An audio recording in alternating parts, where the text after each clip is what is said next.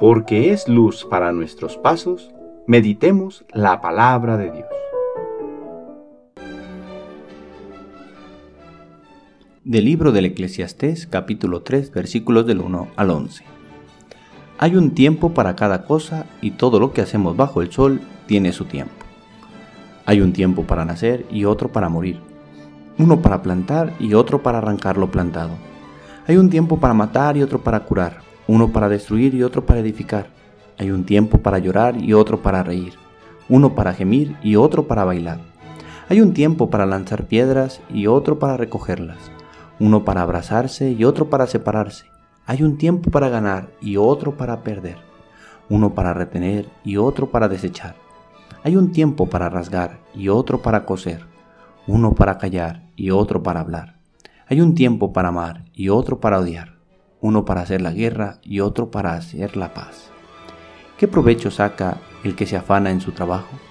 He observado todas las tareas que Dios ha encomendado a los hombres para que en ellas se ocupen. Todo lo ha hecho Dios a su debido tiempo y le ha dado el mundo al hombre para que reflexione sobre él. Pero el hombre no puede abarcar las obras de Dios desde el principio hasta el fin. Palabra de Dios.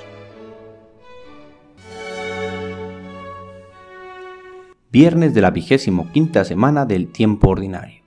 Hoy 23 de septiembre recordamos a San Pío de Pietrelcina. Nació en 1887 en Pietrelcina, Italia. Fue presbítero de la Orden de Hermanos Menores Capuchinos y vivió en el convento de San Giovanni Rotondo, en Apulia. El Padre Pío fue un generoso dispensador de la misericordia divina. Se dedicó incansablemente a la dirección espiritual y la administración del sacramento de la penitencia mostrando una atención particular hacia los pobres y los enfermos. Buscó una identificación cada vez mayor con Cristo crucificado, para colaborar en la obra de la redención. Terminó su peregrinación terrena el 23 de septiembre de 1968. Él se describía a sí mismo como un pobre monje que reza.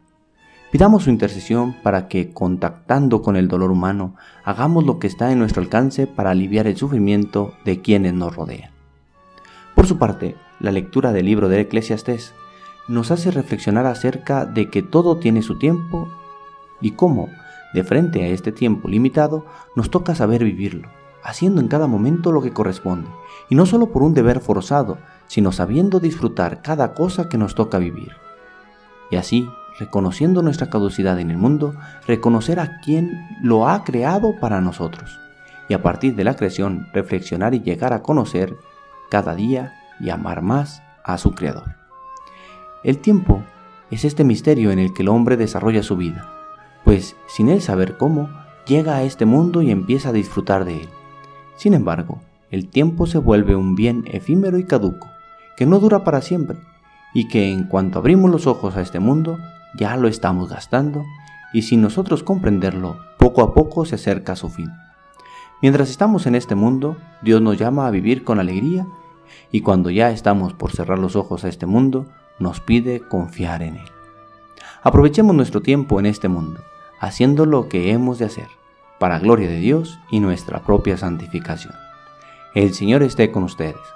La bendición de Dios Todopoderoso, Padre, Hijo y Espíritu Santo, descienda sobre ustedes y les acompañe siempre. Que tengan buen día.